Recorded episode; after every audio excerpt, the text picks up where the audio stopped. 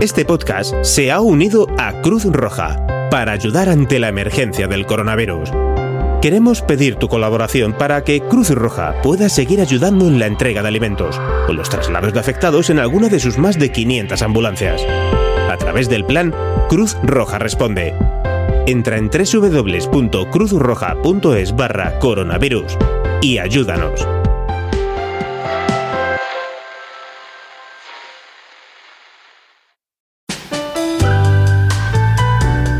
Bienvenidos a Cum Laude, un podcast de Emilcar FM, capítulo 14 del mes de abril de 2020. Somos Carmela García y Fran Molina y queremos compartir con todos vosotros nuestras experiencias. Cum Laude es un podcast mensual en el que hablaremos de la vida académica, lo bueno, lo malo y lo que nunca se cuenta. Y después de que no tuviésemos un capítulo durante el mes de marzo por razones que en principio no vienen a cuento, este mes Fran quiere hacerme algunas preguntas, entonces a ver qué es lo que quiere saber Fran. Hola Fran. Hola Carmela, pues sí, tenía cierta curiosidad porque llevamos mucho tiempo grabando y como bien decías, eh, un mes sin vernos, ya te echaba en falta. Y Llevamos, como decía, muchos capítulos atrás, he estado revisando los temas que hemos ido tratando y había uno que en concreto me llamaba la curiosidad. Tenía curiosidad por saber un poquito más eh, y también quería contar en mi caso particular cómo es eh, nuestro día a día, hasta qué punto teletrabajamos en, en casa y conocerte un poquito más, ¿no? Porque nuestros oyentes saben que nos vamos de congreso, que defendemos tesinas y tesis en su momento y que vamos a tribunales, pero quizá no saben cómo es el día a día de, nuestro trabajo. Así que empiezo yo hoy, como, como decíamos, haciéndote ese pequeño cuestionario para saber cómo es tu día a día. ¿Cómo es tu día a día, Carmela, en el trabajo? Entiendo que me estás hablando de mi día a día cuando yo podía ir al trabajo todos, todos los días. Pues eh, a ver, en esa situación mi trabajo implica que primero yo me desplace hasta el laboratorio, yo vivo relativamente lejos, entonces esto es más de, una hora todos los días para, llegar al trabajo.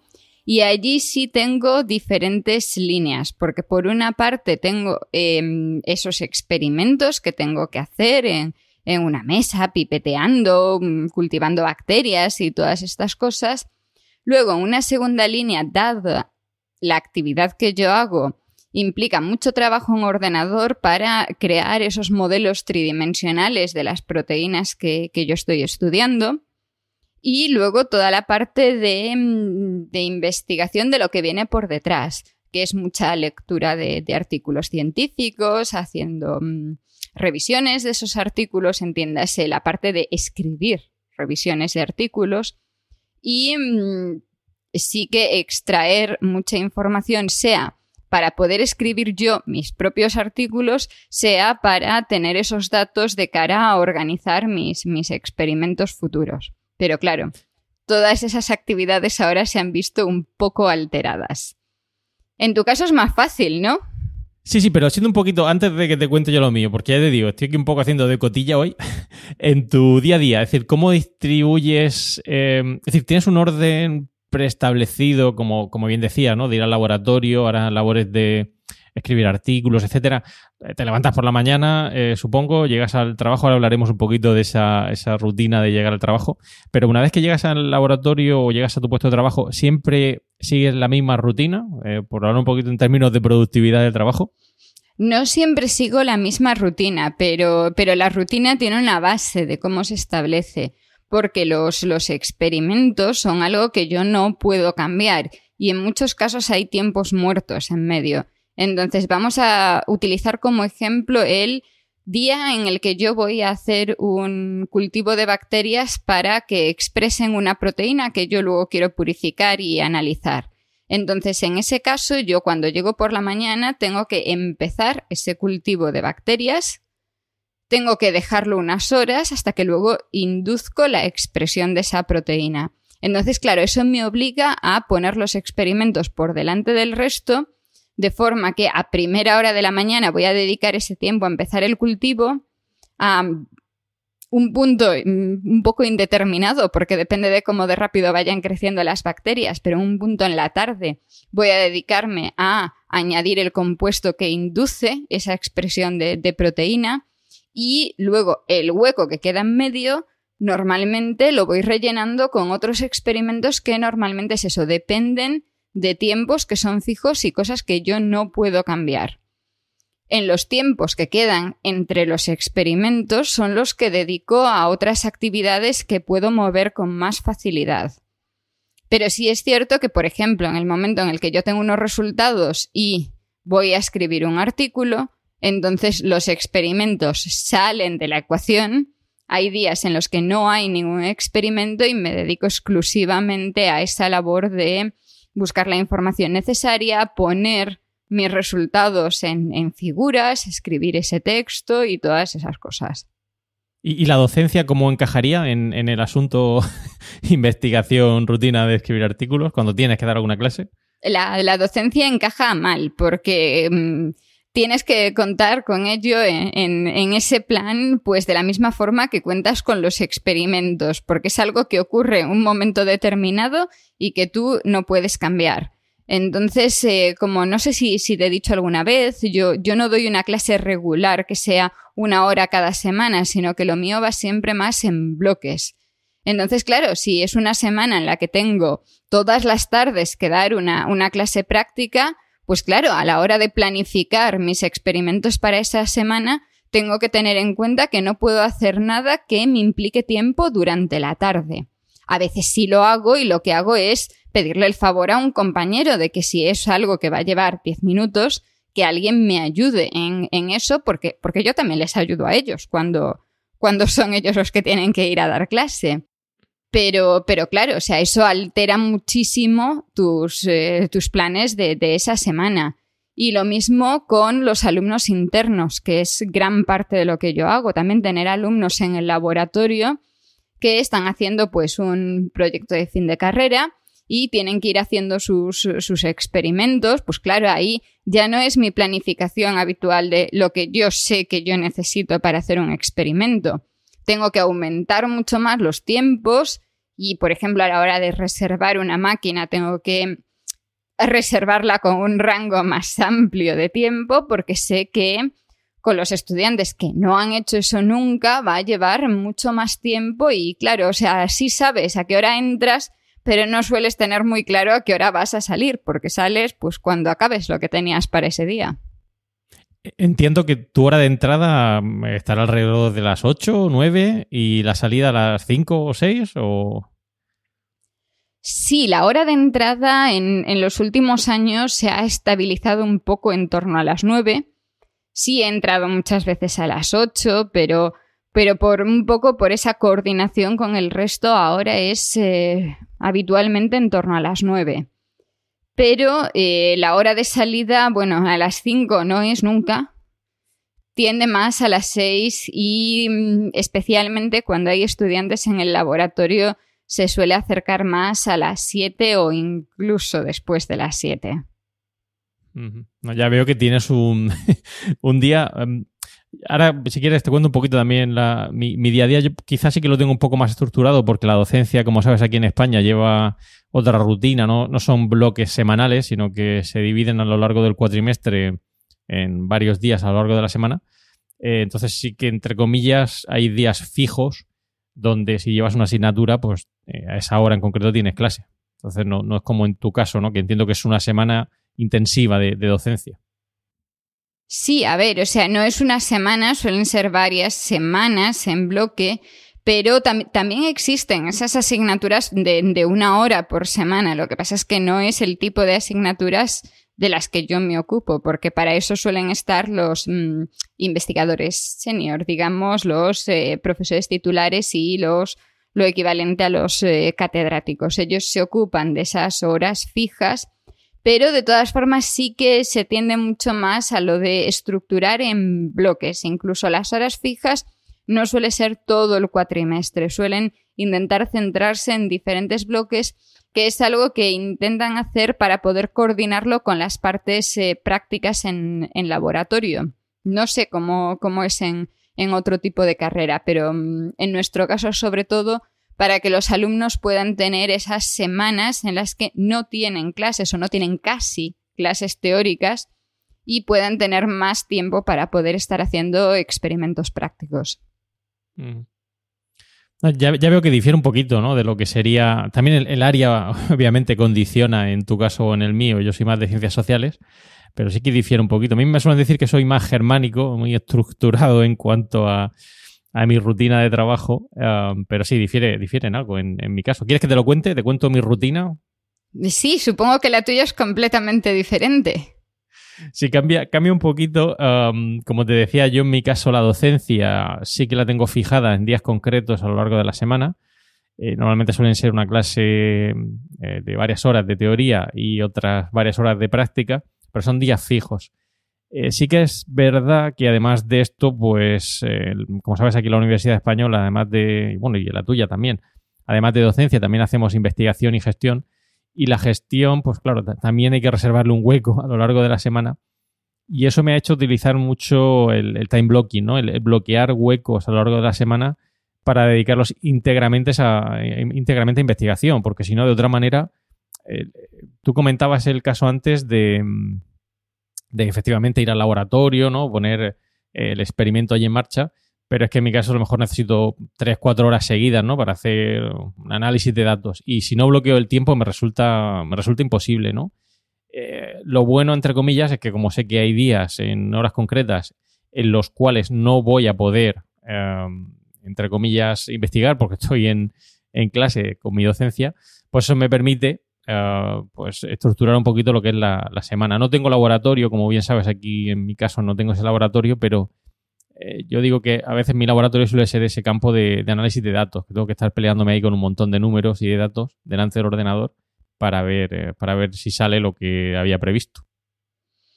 Sí, en sí lo que describes al final es un poco eh, lo que hago yo. O sea, yo cuando planifico mi semana voy poniendo los bloques dependiendo de qué es lo que vaya a hacer en, en cada momento. Primero fijo esas cosas que no puedo cambiar, sean clases, sean seminarios, reuniones, lo que sea. Y en torno a eso voy poniendo los bloques de tiempo. Primero para los experimentos. Y eso lo hago porque suelo depender de reservar em, máquinas que voy a utilizar. Y después el resto que es esa parte que, en la que tengo yo ya más flexibilidad. Y que si se me retrasa, por ejemplo, no, no, no va a verse muy afectado mi día y que puedo moverlo fácilmente. Porque claro, a ver, sí es cierto que tú puedes decir voy a dedicar tres horas al, análisis de, de, una, de una muestra. Claro, en mi caso yo sí tengo también esa parte en la que hago un análisis de datos durante un tiempo determinado. Pero si yo estoy haciendo un experimento práctico, puedo estimar el tiempo y, sí es cierto que con los años he aprendido a estimar mucho mejor esos tiempos, pero claro, siempre tienes un factor de que no puedes decir hasta aquí he llegado, sigo mañana. A veces tienes que seguir hasta que, acabes, hasta que llegues a un punto en el que realmente puedas parar. Has dicho algo que también me llama la atención, porque en mi caso cambia y quiero saber en el tuyo. Em, has hablado de, a lo largo de los años has aprendido, ¿no? Yo, creo que en mi caso, ahora te preguntaré, yo en mi caso sí que he aprendido a, organizar bien estos bloques de tiempo. Creo que, como todo en la vida, ¿no? Uno va aprendiendo en su trabajo sobre cómo puede organizarse mejor. Y yo recuerdo cuando empecé que, pues eso, no me organizaba como, como ahora. Ahora tengo más responsabilidades, no solo a nivel de docencia, de investigación, sino también gestión universitaria, que, que lleva mucho tiempo eh, yo soy ahora mismo coordinador de, innovación docente en la Universidad de Murcia y de aula virtual, y eso tiene que encajar ¿no? en mi día a día. Y veo que, es eso, pues esas mayores responsabilidades también me han llevado a organizar el tiempo de manera distinta. En tu caso, entiendo que también es así, ¿no? Has aprendido cómo organizar mejor ese trabajo, ¿no? Sí, por una parte está la parte en la que yo he aprendido a hacer los experimentos más rápido, he cogido mucha más agilidad para, para ese proceso y luego la parte de estimación de tiempos, de forma que yo pueda saber mejor cuánto necesito para cada cosa, lo que me permite encajar a lo mejor las cosas de una forma más eficiente durante el día. Podría decir que puedo encajar más cosas durante el día, pero siendo honesta, lo que he aprendido es más bien a encajar las mismas cosas, pero mejor durante, durante mi día para luego también disponer de, de más tiempo libre y no tener ese estrés que podía tener los primeros años de que intentaba hacer muchas cosas y como que nunca llegaba, porque cosas como eh, eso te decía, puedo necesitar máquinas. Claro, o sea, yo al principio no contaba con, algo tan sencillo como que la persona que ha utilizado esa máquina antes, que la ha reservado antes que yo, a lo mejor va con retraso. Y a lo mejor cuando yo llego a mi, a mi medida, todavía están las muestras de la persona anterior allí. Entonces, claro, yo he aprendido a tener esas cosas en cuenta a la hora de planificar qué es lo que voy a hacer yo durante ese día. Y ya que hablamos del día, porque tengo cierta curiosidad, ¿no? Aunque entiendo que anticipo la respuesta que me vas a dar, no te la he hecho antes, pero quería...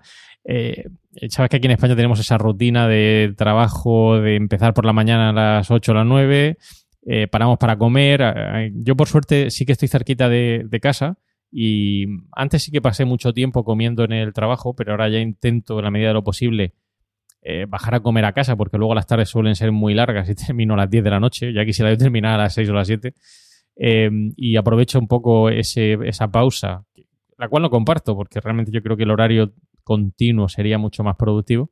Pero en tu caso, esa pausa que hacéis de comida, supongo que haréis la, pausa de comida, ¿la, hacéis ¿la haces en grupo, solitaria? ¿Cómo te organizas? ¿Cómo es tu día a día ahí en cuanto a la comida? Respecto a la pausa de, de comer, sí que intentamos hacerla en grupo. No todo el mundo puede siempre, obviamente siempre hay algún experimento que se complica o algo, entonces mm, suele faltar alguien todos los días, pero intentamos que todos los miembros del grupo vayan a comer a, la misma hora. Esa hora son las 11 de la mañana y a las 11 en punto empezamos a juntarnos todos para, para irnos a la, a la cantina de, de, la universidad. Y mmm, la pausa no llega en ningún caso a la media hora. Normalmente son en torno a unos 20 minutos. ¿Has dicho las 11 de la mañana?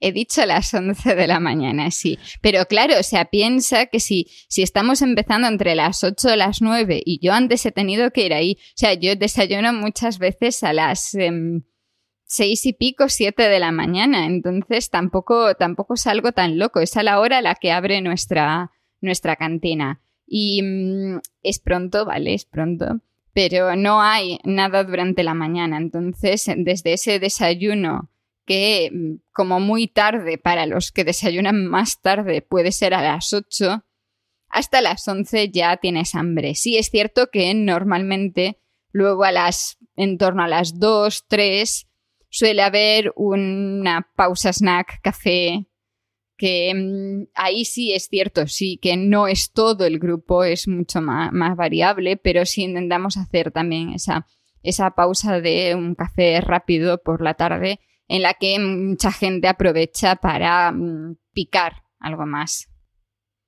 Me has dejado un poco sorprendido uh, porque, ya te digo, yo normalmente eh, cuando estoy por ahí fuera sí que es verdad que, como te decía, comemos pues eso, a una hora que no es la, común, pero a las 11 de la mañana, yo eh, siempre digo cuando voy a Finlandia, cuando voy a la Universidad de la Peranta, de la cual ya he hablado aquí también en Cum Laude, lo normal es ir a comer a las 12, 12 y media, una cosita así, eh, normalmente en grupo, y pues eso, eh, calculas pues eso, una hora, tres cuartos de hora para comer, pero 12, 12 y media, porque aunque allí efectivamente desayunamos muy temprano, a las seis y media, a las 7, pero mm, me ha dejado un poco con lo de las 11 de la mañana, un poco descolocado, ¿no?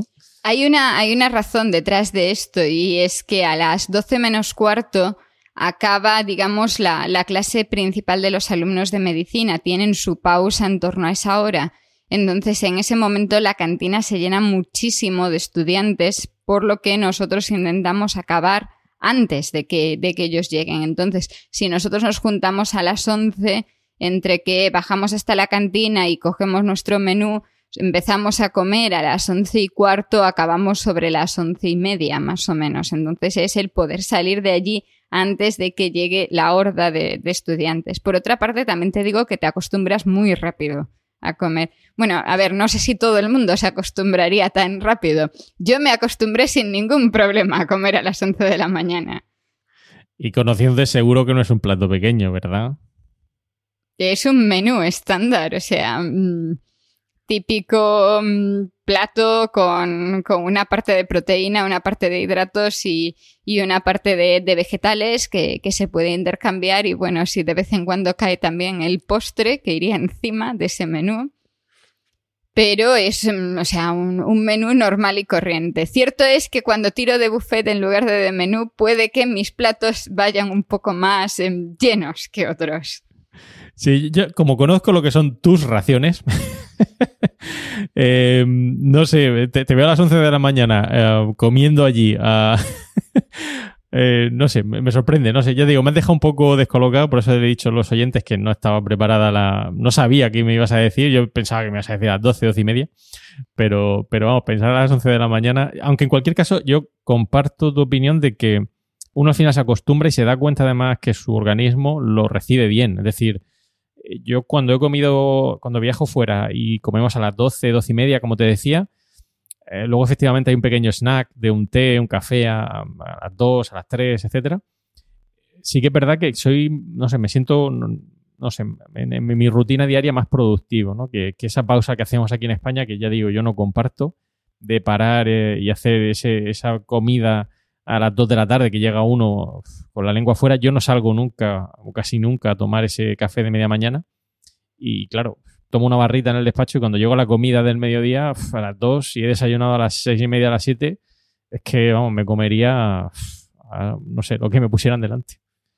Sí, creo que ahí está un poco la diferencia, que es que si comes suficientemente pronto antes de que te estés muriendo de hambre, comes de una forma un poco más lógica y no con ese Dios me muero, comería lo que, lo que fuese. Y eso yo lo veo, claro, cuando a mí se me retrasa por alguna razón eh, la, la, hora de comer, una hora, hora y media, que claro, o sea, es una hora todavía perfectamente normal y yo estoy que me muero de hambre. Pero he de decir que incluso cuando, cuando estaba en España, durante mi tesis, en mi laboratorio ya se comía pronto, o sea, solíamos ir a la una en punto a comer.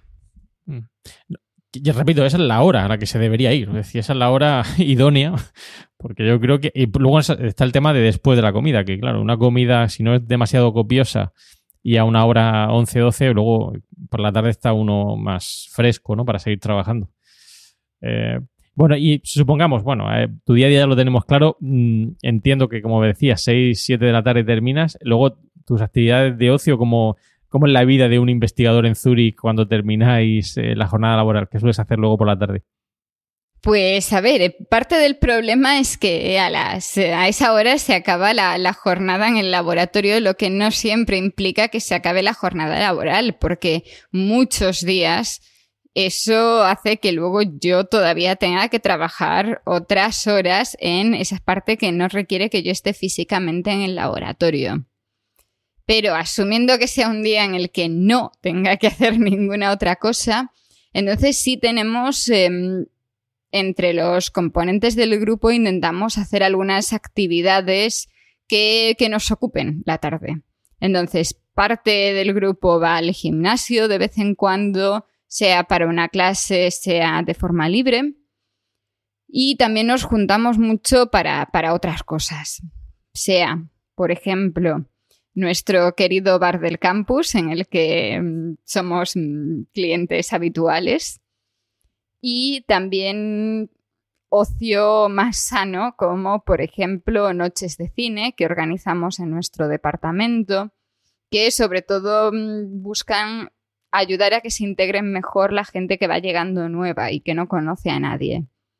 Yo sí tiro en parte del, del deporte, pero claro, o sea, eso no quita que yo mm, sí pase de vez en cuando esa tarde-noche con mis, con mis compañeros, sea tomando algo en el bar y charlando después del trabajo, sea viendo una película, sea yendo a otro sitio a participar en un pub quiz, un trivial en el bar, no sé cómo traducirlo a, a español para aquellos que no saben lo que es. Mm, y, luego, bueno, o sea, siempre te quedan los fines de semana para, otro tipo de actividades. Y, entiendo que ese teletrabajo, a lo que comentabas antes, también luego cuando llegas a casa, eh, algunas veces te supone tener que terminar un artículo y demás. ¿También se extiende a los fines de semana o no? En el caso de los fines de semana, yo intento dejar ese, ese fin de semana libre en la medida de lo posible pero no es algo que sea mm, tan así, simplemente es trabajar menos horas durante ese fin de semana pero siempre suele haber al menos un par de horas que yo dedique, por ejemplo, a leer artículos que se me han ido acumulando, que no he tenido tiempo para, para revisar y poder estar al día de lo que está pasando. Pero en general intento mantener un tiempo. Eso sí, hay excepciones. Hay excepciones porque para, digamos, el experimento más trascendental de lo que yo hago en mi trabajo, dependemos de un laboratorio internacional que da turnos de trabajo durante todos los días de la semana y durante las 24 horas del día. Eso implica que de vez en cuando a mí me toca ir a hacer el experimento durante un sábado. Si tengo muy mala suerte, me toca ir a hacer el experimento un sábado a la noche. Entonces, claro, en esos casos, pues claro, se trabaja lo que haya que trabajar. Sí, yo en alguna ocasión me lo has comentado, la, necesidad o la obligación, mejor dicho, de tener que ir un sábado o un domingo a trabajar y tiene que ser duro, ¿eh? porque, claro, efectivamente ya con la rutina semanal ah, hay que añadir, entre comillas, esa, esa, obligación de fin de semana y supongo que distorsiona ¿no? esa, esa actividad de, de, ocio, de descanso que todos necesitamos durante el fin de semana. Eh, te pregunto todo esto también un poco porque supongo que tendremos oyentes, ¿no? Como en tu caso, que estarán pues fuera de España viviendo una situación similar, estarán haciendo pues, su labor de, investigación y, docencia en, centros de investigación. Quería, pues eso, que, viera la gente también un poco que, es una vida, a pesar de lo que nos eh, comentamos, yo creo que muy enriquecedora, ¿no? A todos los niveles y, una oportunidad, ¿no? Para que aquellos que se estén planteando, pues, eh, dedicarse a esto laboralmente, pues bueno, que, hay vida, ¿no? Que decir, que tienes actividades de ocio y que puedes hacer una serie de cosas eh, que además supongo, pues, que, te encantará tu trabajo, ¿no?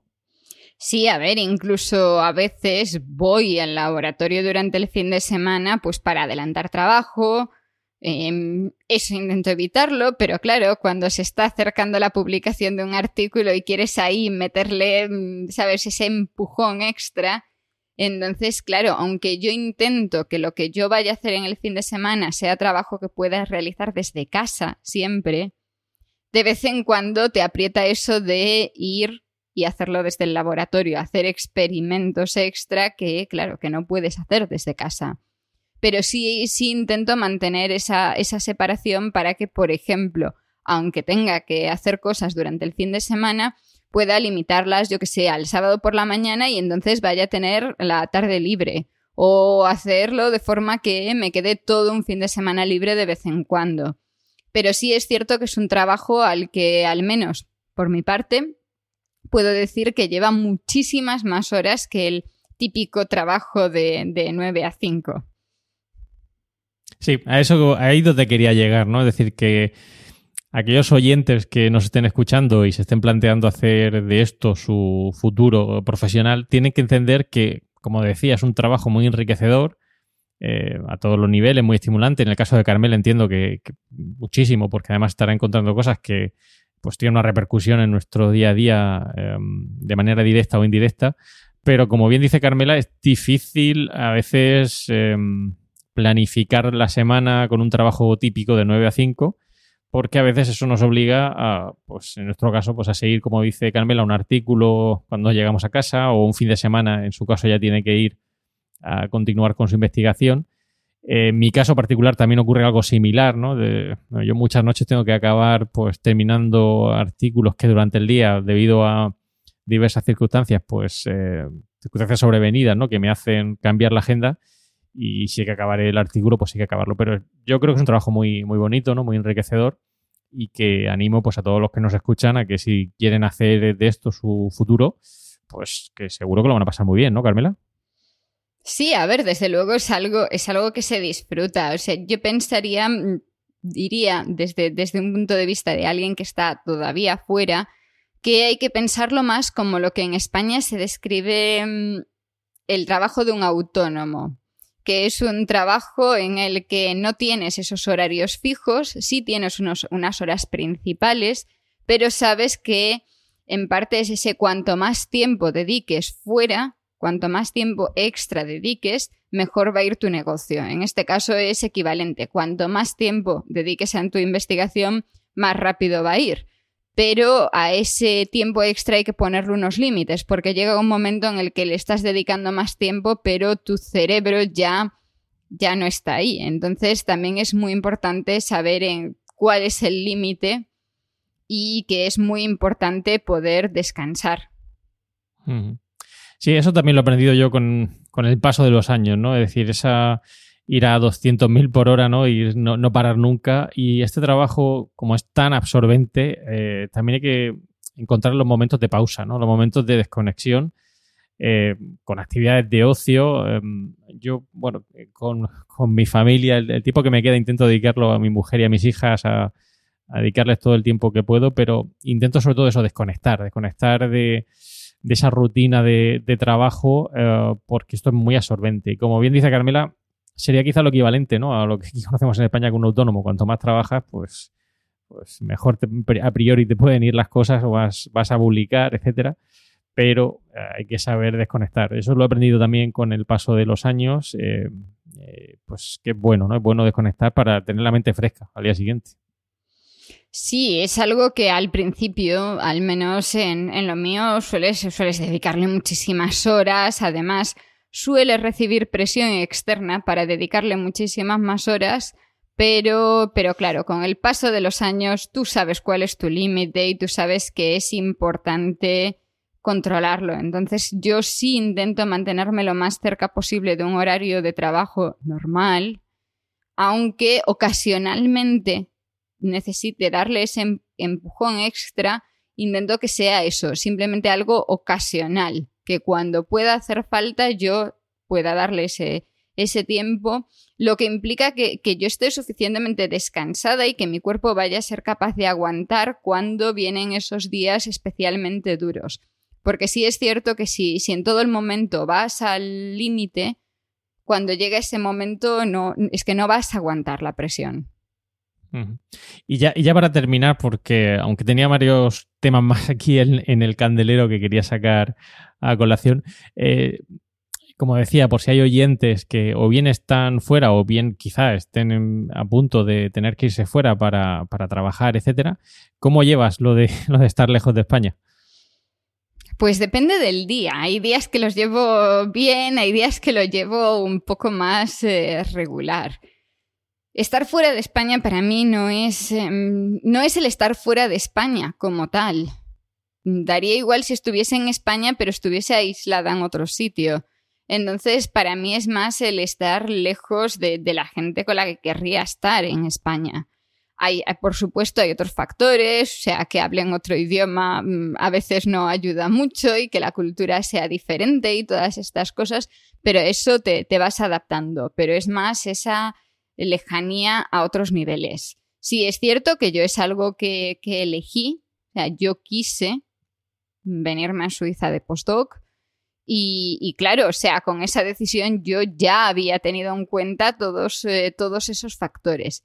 Te adaptas, pero, pero claro, o sea, nadie le voy a decir que te adaptas y, y no pasa nada. O sea, sí, te adaptas, pero de vez en cuando te acuerdas y sobre todo cuando pueden venir momentos más difíciles como el que tenemos ahora, sí te viene más a la cabeza esa idea de mm, qué habría pasado si yo estuviese haciendo otra cosa en España.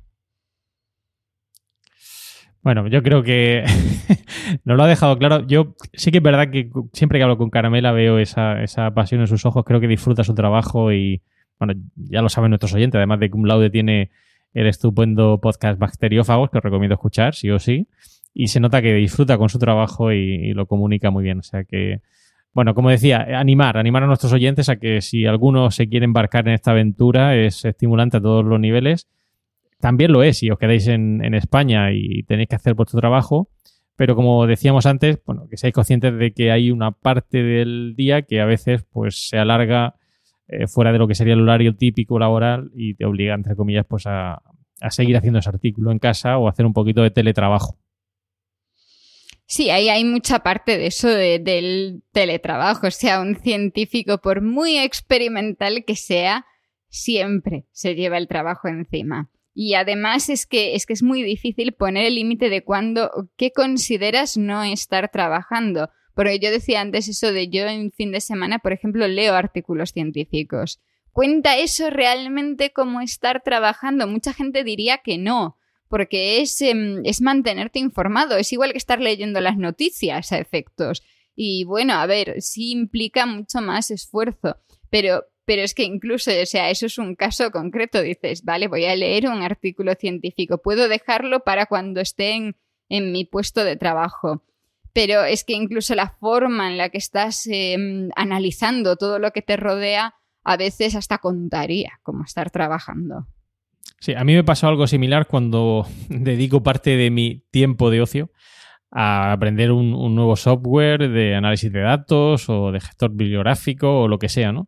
Eso computa como trabajo, no computa como trabajo. Dado que nos encanta nuestro, nuestro puesto de trabajo, llega un momento en el que dices, bueno, realmente es que no estoy trabajando, es que parece parte de, mi hobby, ¿no? Me gusta tanto que no me importa dedicar parte del día a aprender ese software, ¿no? Pero es difícil, es difícil separarlo, ¿no? O fijar esa, esa frontera en, el trabajo.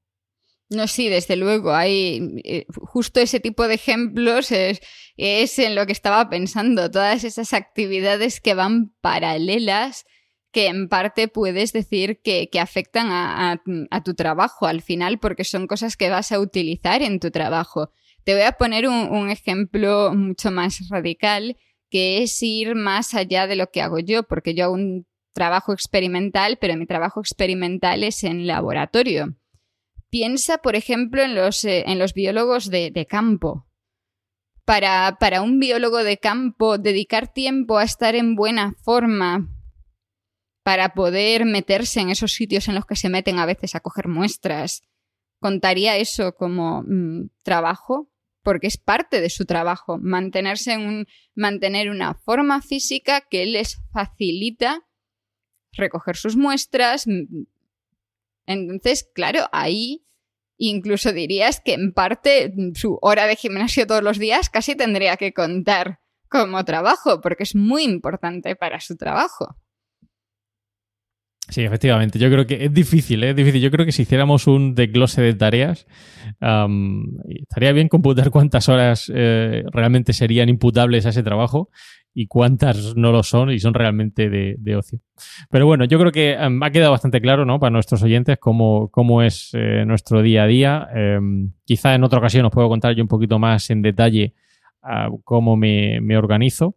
Pero tenía curiosidad, ¿no? Por saber un poquito cómo lo hacía Carmela y me he llevado alguna sorpresa interesante, como el caso de la comida en grupo a las 11 de la mañana, que, bueno, me, ha llamado la atención y, espero que, a todos vosotros también. Pues entonces, si, si ahí ya vamos con las preguntas, si ya te has quedado contento, yo creo que podemos dejarlo aquí por hoy. Me parece bien. Y el próximo día vamos a hablar un poquito de, aparatos, ¿no? Que estaría bien que nuestros oyentes sepan qué es lo que utilizamos en nuestro día a día.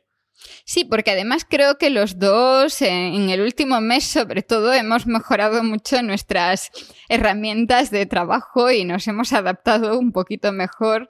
Entonces, sin, pensar exclusivamente en este tiempo, más cosas que, podamos adaptar en nuestra vuelta al trabajo normal, podemos en, el capítulo del próximo mes hablar de qué cosas utilizamos en nuestro día a día.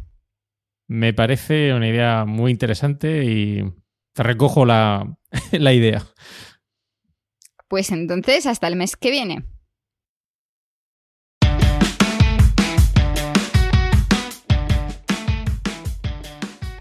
Bueno, pues hoy me toca a mí hablar del campus y voy a hablaros en concreto del campus de la Universidad de Economía de Viena, un campus que he visitado en más de una ocasión. De hecho, no voy a hablar solo de un campus, sino que realmente voy a hablar de la evolución de este campus, ya que en su momento, cuando lo visité por primera vez, no se encontraba en su localización actual. Se encontraba en otro distrito dentro de lo que era la ciudad de Viena y ahora mismo se encuentra ubicado cerca del Prater. No sé si conoceréis Viena, pero si no lo conocéis os recomiendo que la visitéis y está muy cerquita del, del Prater, del parque de atracciones de Viena, eh, y es una universidad, un campus muy muy moderno en comparación al campus que yo visité originalmente eh, de esta universidad. Lo que más destaca de este campus, además de por su localización cerca de, este parque de atracciones, es lo bien integrado que está en, la zona donde se ubica, cómo combina por un lado eh, los edificios eh, modernos con todo lo que sería eh, la zona jardinada, etcétera, y sobre todo, quizá lo más relevante de todo es la ausencia de coches. prácticamente todo el campus es Um, para, su uso por parte de los estudiantes y profesorado, staff, etcétera. Podemos ir andando o en, bicicleta en algunas zonas, en otras zonas incluso se prohíbe utilizar la bicicleta. Y eso hace que sea un campus muy agradable de visitar y de pasear. Eh, sí que es cierto, como decía, que la mayoría de los edificios son muy modernos. De hecho, el que más destaca sobremanera en este campus sería la biblioteca, un edificio que, ya desde lejos eh, se nota que, bueno, que, es singular en cuanto a su diseño y arquitectura, parece una nave espacial. Y si tenéis ocasión de visitar el campus, os recomiendo que entréis dentro de esa biblioteca en la zona que, os dejen y veréis que, ya digo, parece una nave espacial muy futurista, con, formas eh, pues eh, muy redondeadas, etcétera. Yo no soy arquitecto, pero ya digo que, llama mucho la atención entrar y, verlo, no solo desde fuera, sino también por dentro. Eh, como decía, es un campus nuevo, pero la universidad no lo es. Es una universidad que se remonta al siglo XIX. Cuenta con más de 20.000 estudiantes, 400 eh, miembros de investigación y, de ellos, pues bueno, una gran parte también son profesores a tiempo completo. también tiene incluido dentro de lo que sería el campus la zona de, comidas y de pues, tiendas, etcétera, cafeterías, etcétera. Y eso hace pues que bueno que podamos pasar el día en, este campus como digo, si tenéis ocasión de estar en Viena y pues, por alguna casualidad vais al, al Prater, pues bueno, os pilla muy cerquita el campus y, os recomiendo que lo, que lo visitéis. También, obviamente, si es un campus moderno, pues podría hablar largo y tendido sobre lo que son las tecnologías que incorpora, eh, lo bien equipadas que están las aulas. Yo he tenido la ocasión de dar algún curso y seminario y os puedo asegurar que, bueno, que es una maravilla ver, pues, los medios tecnológicos, ¿no? Con los que está equipado este campus, que ya digo, creo que pues, desde el año 2015 que ya está operativo, pues eh, permite pues tener una tecnología que, en otras universidades pues bueno, está un poquito más desfasada, ¿no? Está un poquito más obsoleta. Em, eh, os recomiendo, ya digo, como en tercera ocasión, os recomiendo que visitéis el, campus, em, sobre todo en verano, en invierno eh, pues sí que es cierto que la temperatura en cuanto a lluvia y, frío o incluso nieve pues puede ser pues no tan placentero, pero en, verano es un campus que se disfruta mucho, eh, con una alta seguridad. Em, la zona en su momento, pues, no era de la más recomendable para visitar en Viena, pero hoy en día, pues, eh, debido a todo lo que supone no solo el campus, sino también toda la zona limítrofe en cuanto a residencias, alojamiento eh, para estudiantes, etcétera, pues ha hecho que sea una zona muy moderna y muy segura ¿no? en cuanto a, su visita. Tenéis hoteles incluso dentro del campus, eh, muy bien localizados. Y bueno, si ya hablamos de localización, todo lo que tiene que ver con transporte público, el metro llega en dos o tres paradas eh, distintas dentro de lo que sería el campus. Podemos eh, parar, como digo, en cada una de ellas en zonas distintas, pues hace que sea muy fácil ¿no? visitarlo y desplazarnos rápidamente desde allí hasta lo que sería el centro de, de Viena, la zona del Hofburg y demás. Eh, es una ciudad que me encanta. Yo he vivido allí cuatro meses y bueno, creo que Viena tiene muchísimos atractivos y en el caso de este campus, pues creo que han acertado. Eh, espero que os guste y si tenéis ocasión de visitarlo, pues que nos digáis aquí en Cum Laude qué os ha parecido. Propicios días. Gaudeamus igitur, juvenes nun gaudeamus igitur, juvenes nun sumus, post iucundam juventutem, post molestam senectutem, nos avevitumus, nos avevitumus.